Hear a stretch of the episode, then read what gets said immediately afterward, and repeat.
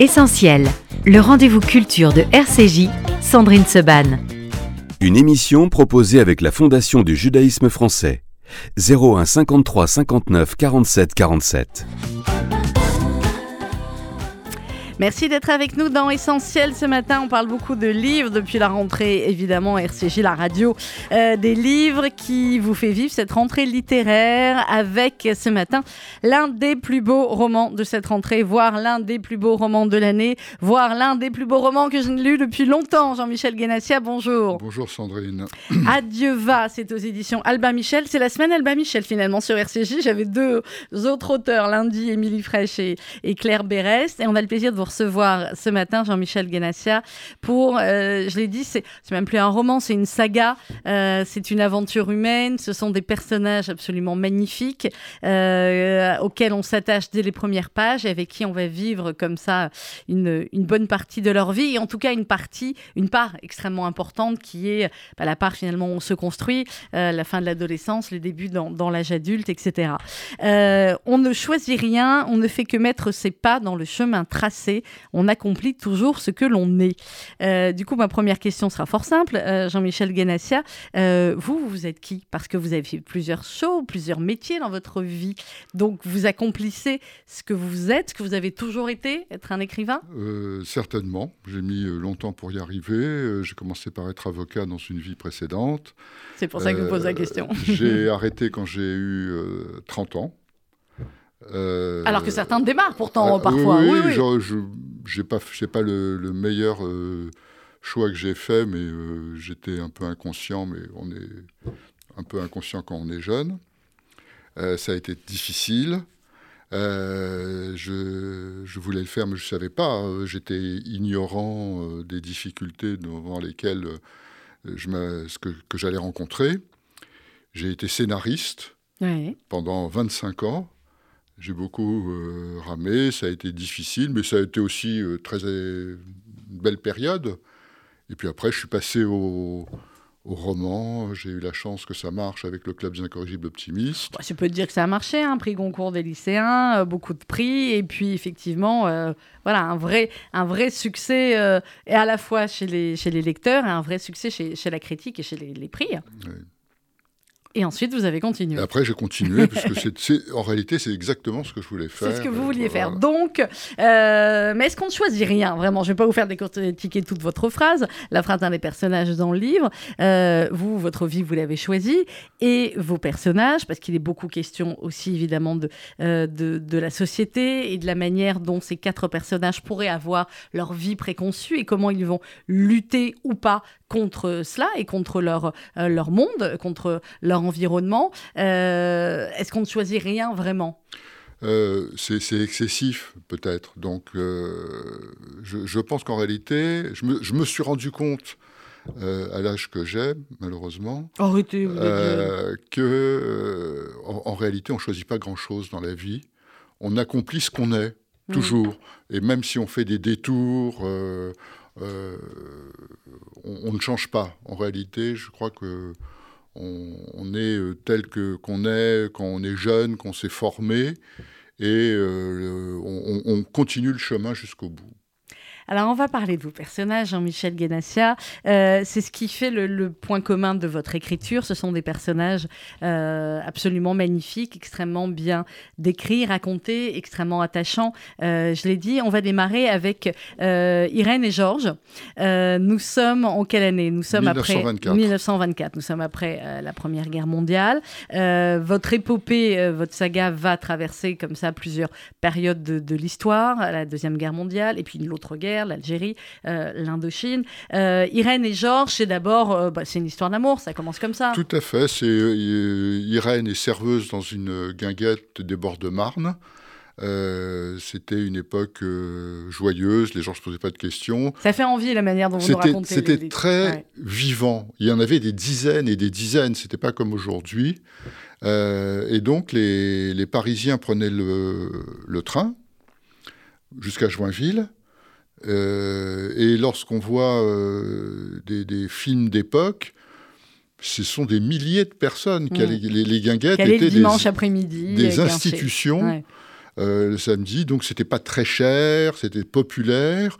Mais lorsqu'on voit les films, les, ouvriers qui y allaient étaient tous en costume.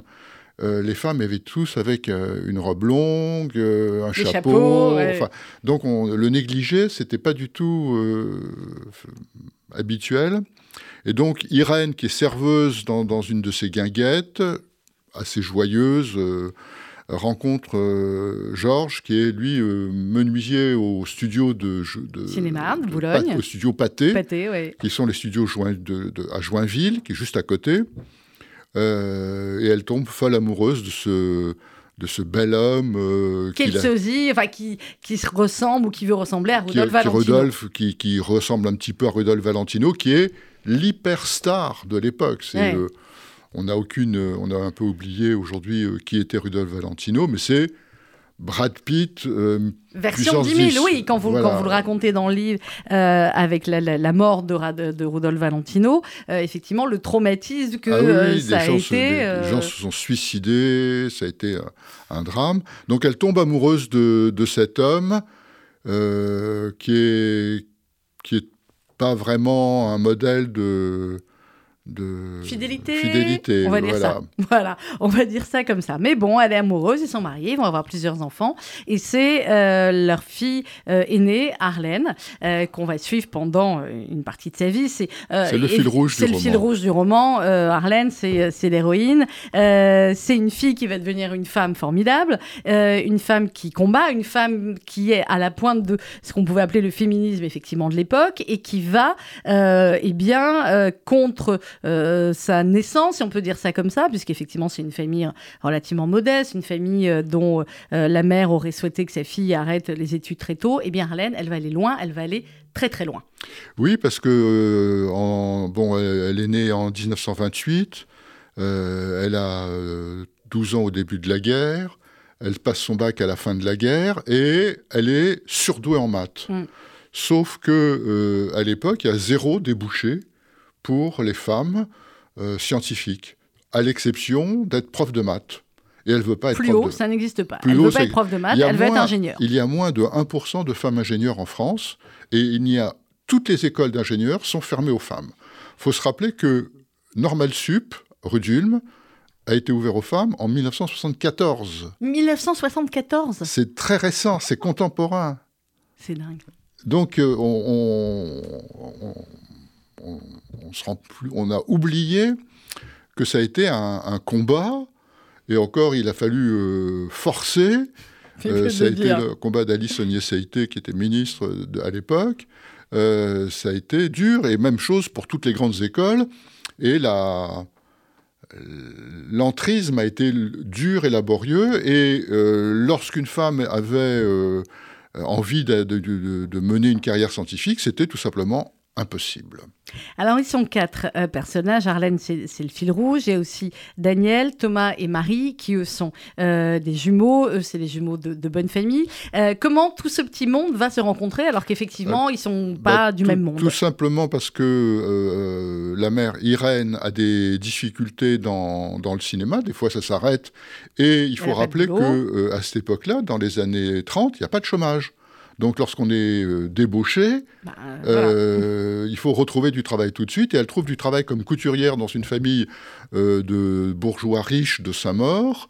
elle va se lier d'amitié avec la mère Madeleine. elles sont nées le même jour.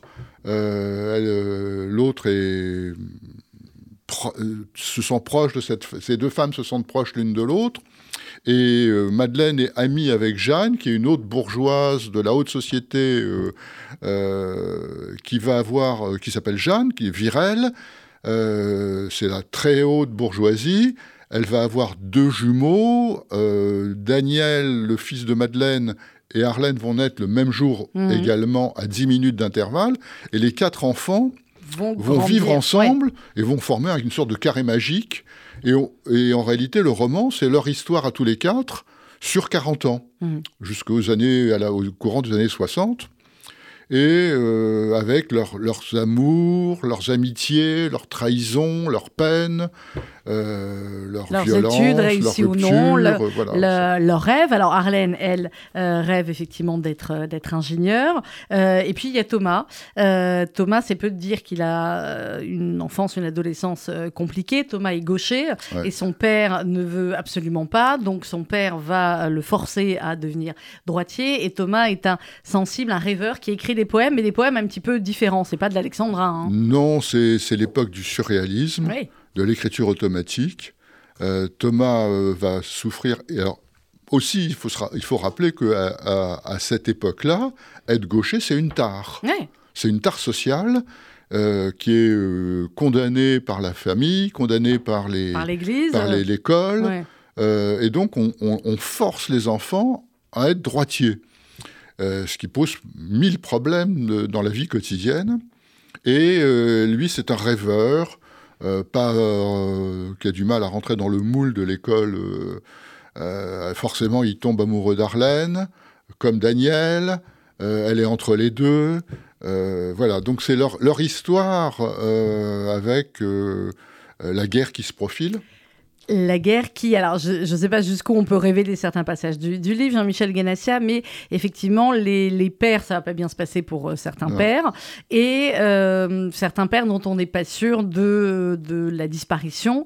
Et euh, il y a cette incertitude pour l'un euh, d'entre eux qui va planer, même si le, le- on va dire que le, le lecteur, sans doute, le lecteur le sait, euh, Irène, euh, en tout cas, en tout cas l'un des personnages, euh, ne veut pas admettre, il n'y a pas d'enterrement. Donc, grosso modo, le personnage est Georges va disparaître et Irène refuse d'admettre sa disparition. Mm. Euh, on retrouve, on ne retrouvera pas son, son corps. Il disparaît pendant la ba- bataille de Dunkerque. On ne retrouvera jamais son, son corps. Et elle, elle va toujours imaginer qu'il va revenir. Elle refuse d'admettre sa disparition. Et euh, toute sa vie, elle restera euh, avec l'espoir de son retour. Et bon, il reviendra peut-être euh, autrement dans le livre, mais bon, enfin, vous le lirez en sortant le livre. Alors revenons à notre euh, amie euh, Arlène, extrêmement brillante, on l'a dit, complètement dingue de maths, ça existe. Je ne sais pas comment certains peuvent l'être, mais ça existe. Et euh, elle décou- je vais juste prendre un, petit extrait. Vous dites, elle relit point carré, encore et encore, découvre des subtilités qu'elle n'avait pas vues, ce qui paraissait confus s'éclaircit. Elle établit des liens entre les raisonnements, fait des déductions et aboutit à la conclusion que les mathématiques ne sont pas seulement une science exacte, mais la représentation du monde qui nous entoure, pour ne pas dire une philosophie de euh, l'existence. Et ça continue effectivement comme ça. Elle est, euh, euh, bah, voilà, elle est au-delà des maths. C'est une, C'est- ce qui va construire sa vie. Elle fait partie des gens que je n'ai jamais moi non plus compris. Ah, vous non plus, dans vous étiez un vie, littéraire comme qui moi. hein. était euh, en maths, qui comprenait tout tout de suite, qui faisait des équations. euh, Et en plus, sans- ils aimaient ça. ils aimaient ça, c'était facile, c'était clair. Euh, et elle, elle piche tout de suite. euh, pour elle, c'est facile, il n'y a pas de problème. euh, elle survole la discipline. Alors, elle survole, elle aide parfois euh, certains, effectivement, de, de ses camarades du carré magique, eux sont un peu moins euh, doués, hein, elle les laisse euh, copier, et elle va arriver dans ce qui est le premier lycée mixte, c'est le lycée Marcelin Berthelot, Oui, à parce que- Saint-Maur-des-Fossés. Ses profs veulent la faire, elle- elle- la poussent à faire des études. À l'époque, on s'arrête à, l'école à 16 ans. Mm. euh, après la troisième, en général. Euh, ses, ses profs réussissent à convaincre sa mère de, de, de l'amener jusqu'au bac, euh, sauf que on est en pleine guerre. Tous les lycées, la plupart des lycées sont fermés, sont réquisitionnés, euh, et il va y avoir un lycée à proximité, à Saint-Maur, le premier lycée mixte de France, le lycée Marcelin Berthelot. Elle va y rentrer, euh, retrouver ses, ses vieux copains euh, qu'elle a, qui- dont elle avait été séparée par la guerre. Et ils vont vivre la guerre, la fin de la guerre ensemble, les années 43, 44, 45, les années les plus dures, et la libération, Et la libération qui est très vu- bien racontée dans le lycée, vu très du touchant côté des, quand on- des Ouais. ados. Ouais. Euh, parce que les, à l'époque, la, la première préoccupation, c'est manger. On n'a rien à manger. Et les, les- les bananes séchées ont un rôle hein, dans le Oui, livre, et vous, verrez. les- enfants, euh, on va faire. Il n'y a pas de course, il n'y a pas de supermarché, il Mhm. n'y a pas d'hypermarché. euh, euh, Il y a un marché noir effrayant. Seuls les gens qui ont les moyens peuvent se le payer. Et c'était une époque très difficile, d'autant qu'il y a deux choses qui, qui préoccupent les gens. La nourriture et les bombardements. les, les, bombardements sont effrayants. Alors elle, va calculer que les bombardements, en fin de compte, mathématiquement, il n'y a pas de raison de s'inquiéter, entre guillemets, il n'y a pas de raison de courir Elle va faire des calculs et réussir à prouver que statistiquement, on n'a aucune chance ou très peu de chances d'être tué par un bombardement plus de gagner à la loterie que, que d'être touché ce qu'on dit, généralement. Arlène, qui elle va vouloir, à force d'études, à force de, travail, à force de, courage, sortir effectivement de son milieu, de ce qui était prédestiné. Et pour d'autres personnages, il y a évidemment les freins euh, familiaux et euh, le fait de dire tu ne dois pas te marier en dehors de ton milieu, il ne faut pas sortir de son milieu. Non, c'est le cloisonnement social qui est euh, imperméable. Mmh. c'est la, la, fille de la couturière, c'est c'est pas quelqu'un qui peut rentrer dans une famille de la haute bourgeoisie. On l'aime bien, on l'invite à la maison, mais ça, s'arrête là. Mais on ne se marie pas avec elle. on ne se marie pas avec elle. C'est évidemment un roman aussi, euh, Jean-Michel Guénassia, autour de cette euh, rébellion sociale, autour de ces femmes euh, qui vont lutter. Alors, on ne va pas révéler tout le, tout le livre, mais Arlène, elle va aller très très loin. Oui, parce et dans des domaines, ils ne sont pas du tout des domaines Après-guerre, elle, elle réussit à rentrer à l'école normale supérieure de Sèvres, mhm. sauf que l'école a été bombardée pendant la guerre. Euh, les études se font entre le bois Montparnasse, la rue d'Ulm à Paris. Euh, elle va réussir à rentrer, elle est première de sa promotion. Il faut rappeler que à la promotion de 1945, il y a 13 filles qui se présentent pour, passer pour rentrer à l'école normale, contre 600 aujourd'hui. Euh, Ça on, nous permet de On n'a pas les mêmes euh, statistiques. Et elle va euh, rentrer à l'école normale de, la, de Sèvres, puisque la rue d'Ulm est interdite aux filles. et là, on se rend compte qu'elle est un, rayon au-dessus des autres. et sa prof va réussir à lui trouver un stage dans une, un laboratoire qui se crée en 1946 euh, il faut rappeler que le, il y a deux grandes institutions qui sont le CNRS, qui est créé en 1939, mais mis en sommeil, qui se révèle, qui réveille après la, la, guerre, après la guerre. Mais la recherche, c'est pas du tout la priorité. La priorité, c'est la reconstruction. le plan Marshall, la France est détruite. Et euh, le CEA, le commissariat à l'énergie atomique. Et c'est là où Arlène va euh, rentrer. Et donc, elle va rentrer au CEA à sa création en 1946. Petite main, avec beaucoup de difficultés parce que les polytechniciens qui dirigent le CEA à l'époque ne veulent pas d'une fille euh, parmi eux. Euh, ça risquerait de les distraire euh, bah de leurs tâches. ils pensent que les filles ne veulent surtout qu'épouser des polytechniciens, ce qui n'est pas son cas à non, elle. Non, pas du tout. Elle, ce qu'elle veut, c'est... elle va, effectivement, à force d'abnégation, de travail, se faire admettre dans le le premier laboratoire qui est à Fontenay-aux-Roses, la pile Zoé, qui est la mhm. première bombe atomique française qui se crée à 10 km de Paris. Hein. Il faut imaginer la, la, le risque pris. Surtout que cette, oui, cette bombe, euh, qui est la pile Zoé, qui est la, première euh, bombe atomique, euh, va à un moment diverger, c'est-à-dire qu'elle va rentrer en fusion. Mhm et elle va s'arrêter, la fusion va s'arrêter, mais si elle avait explosé, la, la moitié de la, zone sud de Paris serait toujours une zone, une zone fermée. fermée ce qui est quand même assez, assez dingue. Euh, c'est aussi dans ce livre, Jean-Michel Ganassia, je disais, les combats sur la rébellion sociale, sur euh, les femmes, sur le fait de sortir de son milieu, et sur effectivement le thème du nucléaire, qui à l'époque, évidemment après la Seconde Guerre mondiale, était euh, un, nouveau thème et un thème extrêmement important puisqu'elle va se retrouver parce que d'abord, bah, les, les, Américains ont la bombe, ils l'ont fait exploser à Hiroshima et Nagasaki. Les Russes ont la bombe, les Anglais vont la voir, et De Gaulle veut son indépendance et oblige, contraint l'état-major français qui ne veut pas de la bombe atomique, euh, parce que la bombe atomique, ça veut dire quitter l'OTAN à terme, et eux, ils veulent rester sous bah, parapluie américain. Juste après la guerre, il y a d'autres. Et donc, De Gaulle va imposer euh, la, création, la, recherche, qui se fait dans, avec des moyens. Les, premiers temps, c'est des temps héroïques. Hein. c'est euh, euh, ils, sont, ils, sont quelques dizaines à peine euh, dans des conditions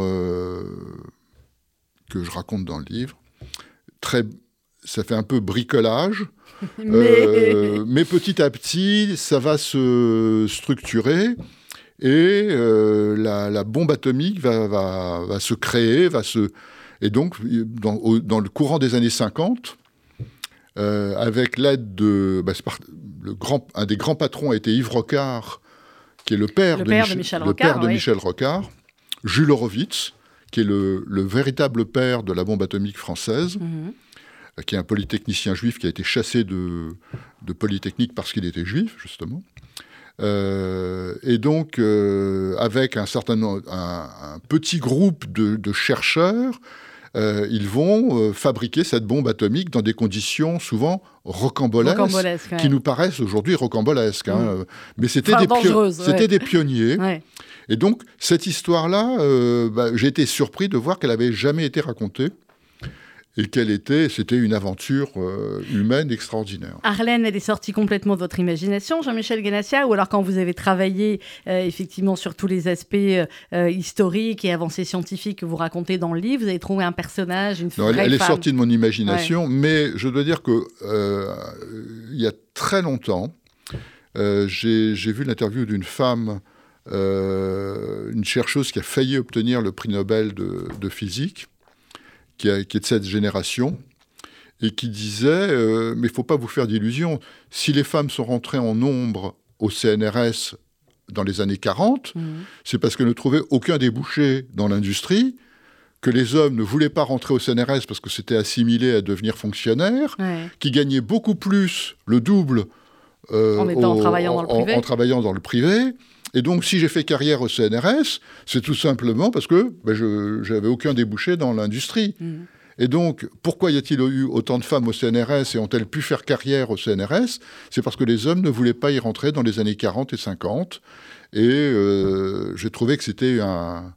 Ça racontait une partie de notre histoire et ça méritait de, de creuser un peu. Quoi. Alors, c'est ce que vous avez fait, et brillamment, Jean-Michel Guénassia, et c'est ce qui est toujours passionnant dans, dans vos livres, c'est qu'à la fois, il y a ces personnages euh, extrêmement euh, attachants, et derrière, tout ces, cet arrière-fond euh, historique sur, comme ça, plusieurs, plusieurs années, et des, et des années ô combien importantes pour, pour la France. Vous, vous êtes né en Algérie, Oui. à Alger, Jean-Michel Guénassia. Euh, vous en avez parlé déjà dans d'autres livres, et là, effectivement, eh bien, on arrive euh, dans les années où euh, l'Algérie va être aussi au cœur de l'actualité.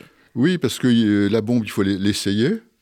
Et donc, euh, après différentes euh, essais, on se dit on va, on va la faire exploser en Algérie. Sauf que bah, c'est la fin de la guerre d'Algérie. Mm. Euh, Il y a le traité d'Évian, les accords d'Évian. Et la France oblige les Algériens à, leur, à leur concéder le Sahara euh, pour faire les essais les nucléaires. essais nucléaires. Maintenant, ça n'a pas été une, une grosse concession pour les Algériens, parce que de Mhm. toute façon, la France a fait un, un cadeau phénoménal à l'Algérie en lui laissant le Sahara. Oui. Et le pétrole et, Et le gaz qui est en dessous, des parce cadeaux, qu'il oui. le Sahara qui n'avait jamais été algérien, euh, mais sahraoui ou berbère. Mm. Euh, et donc, euh, les Algériens n'avaient pas vraiment conscience de faire un cadeau à la France. Toujours est-il que euh, la France s'est réservé une zone, une zone de 300 000 km dans le Sahara pour ces ex- ces explosions nucléaires qui ont duré jusque dans les années jusqu'en 1967. Donc, cinq ans après le, départ, de- mais il y avait d'autres bases Ouais. euh, que la France a conservées en Algérie. Et la France va faire des essais. Et là, euh, lorsqu'on regarde la manière dont ça s'est fait, ben, on a froid dans le dos. parce que ça a été. Ben, enfin, n'importe quoi de notre point de vue à, à nous en Mhm. 2023. En 2023. ouais. Mais il faut reconnaître que euh, en Vous n'avez pas tous les éléments 1960, lorsqu'on fait ces, essais, on n'a pas de recul, très peu de moyens. Euh, un, un simple ordinateur portable aujourd'hui a plus de puissance que les outils qu'on utilisait à l'époque. Enfin, Mhm. euh, on calcule avec une règle à calcul. Euh, Il n'y a pas de, c'est pas comparable. On a un peu de mal à se remettre dans la, la peau des, des gens, de- des ingénieurs de cette époque. Euh, froid dans le dos, euh, parce qu'il va y avoir des, des échecs euh, lors de ces essais nucléaire. Et qu'un échec d'essai nucléaire, c'est voilà. Et, pas comme, euh, et donc, euh, plusieurs milliers de personnes vont être gravement contaminées au cours de ces essais nucléaires. Vous, vous êtes parti d'Algérie à quel moment, euh, Alors, moi, c'est différent parce que mes parents ont divorcé quand j'étais bébé. Oui. Ma mère s'est remariée en, en France avec un, un homme qui venait d'Algérie, qui, qui habitait à Paris. Donc, je suis arrivé à Paris en 1955. Ah oui, donc bien avant, Et je suis retourné en vacances chez mon père qui était en, qui est resté à Alger jusqu'en Ouais. 1962. Donc j'avais euh, le, le, le recul. Vous aviez les deux côtés. C'est rare, Je- ça. Je, je- première personne que je rencontre qui vivait déjà entre les Donc deux pays. j'avais- j'allais, euh, je passais des grandes vacances, euh, toutes les grandes vacances d'Alger. Donc c'était la, la, la belle vie. euh, on allait à la Mhm. Madrague. c'était la, la vie rêvée. Mais la guerre a, monté et, et je, leur, je leur disais, mais en, en France, les gens ne veulent plus de l'Algérie. C'est un, boulet. Ils- Non Mais seulement ils en veulent plus, mais ils on- voudront on- pas de on, non On plus. restera toujours. Ouais. Et donc, j'a- j'avais les deux échos. euh, J'entendais, je voyais ce qu'ils se disaient en métropole, je voyais ce qu'ils se disaient en, Algérie, et euh, bah, jusqu'à la, la, la fin euh, violente, brutale euh, des années, des 61, dernières années, 62, avec 60. le terrorisme des deux côtés, du côté du FLN, du côté de l'OS. Et votre père est entré en 62 Et mon père est, re- est revenu avec sa valise, une main devant, une main derrière, Comme tout le monde. Et en comme on dit, comme tout 1962, le monde. Ouais, ouais. euh, en ayant tout perdu, euh, et puis brisé en plus. euh, Mm. le, puisque, en, je me rappelle, à, à Pâques euh, 62, donc, euh, ils- tout le monde était persuadé qu'ils allaient rester, que, qu'ils allaient, euh, contre toute évidence, euh, renverser. Il faut bien dire que l'armée avait gagné la guerre. Euh, Mm. la- le départ était politique. Euh, et euh, il y a eu un jusqu'au boutisme des deux côtés qui a fait que bah, malheureusement ça s'est mal passé. Et puis quelques mensonges de De Gaulle aussi, mais bon, au passage. euh, oui, voilà, oui, tout voilà. à fait, qui, était pas, qui, qui qui a, était, qui a voilà, contribué. qui a contribué à, à comprendre, comme on dit. Et on va en parler dans quelques minutes, juste après vous, avec Alexandre Arcadi, son film que je vous recommande, Le Petit Blond de la Casbah, euh, dont on parlera tout à l'heure et pour lequel on, on organise une avant-première. Euh, c'est un carré magique. Est-ce qu'ils seront quatre jusqu'à la fin du livre? Euh, On va pas le révéler, bien évidemment, Jean-Michel Guénassia. Euh, mais disons que euh, ce carré magique, ce qu'ils ont bâti, les relations qu'ils ont eues, c'est quelque chose qui va les marquer euh, toute leur vie de manière joyeuse ou moins joyeuse. J'essaye de pas en révéler trop. Oui, parce que là, ça se passe pas bien non plus. Les, les, les relations humaines, euh, les relations sociales, les relations humaines sont aussi faites de conflits, Mm. de domination. Euh, on, apprend à résoudre ces, crises. Et quand je dis euh, on ne change pas, c'est que euh, le, fil rouge d'Arlène, c'est la, science, mais c'est aussi l'amour qu'elle porte à Daniel, dont elle a été séparée. Et l'histoire du roman, c'est aussi l'hi- l'histoire de leur retrouvailles, de leur séparation, compliquée, complexe, difficile, violente, euh, jusqu'à la- après la, guerre, voilà. et qu'ils se retrouvent après la guerre. Quoi.